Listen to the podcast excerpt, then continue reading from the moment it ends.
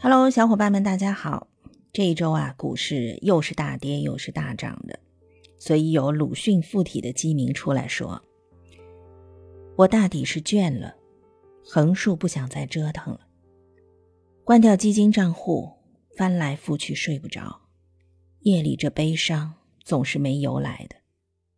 忽地坐起身子，从屉子里拿出两份年金保单，一份是我的。”另一份也是我的。哪里有天才？